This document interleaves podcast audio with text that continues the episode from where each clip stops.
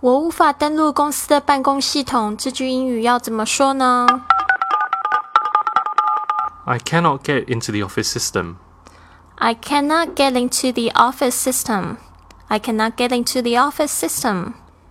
这边 get into 是两个字，get into 连音连起来就是进入，get into。I can't get access to the office system. I can't get access to the office system. I can't get access to the office system. 这边 access a c c e s s access，注意一下它的发音，中间那个 c 很轻的 k 的声音被这个带走了。access 就是进入什么样的通道？access 通常跟电脑啊，就是进入这个通道、这个登录系统这个有关系。access。The office system won't let me log in. The office system won't let me log in. The office system won't let me log in. The office system won't let me log in.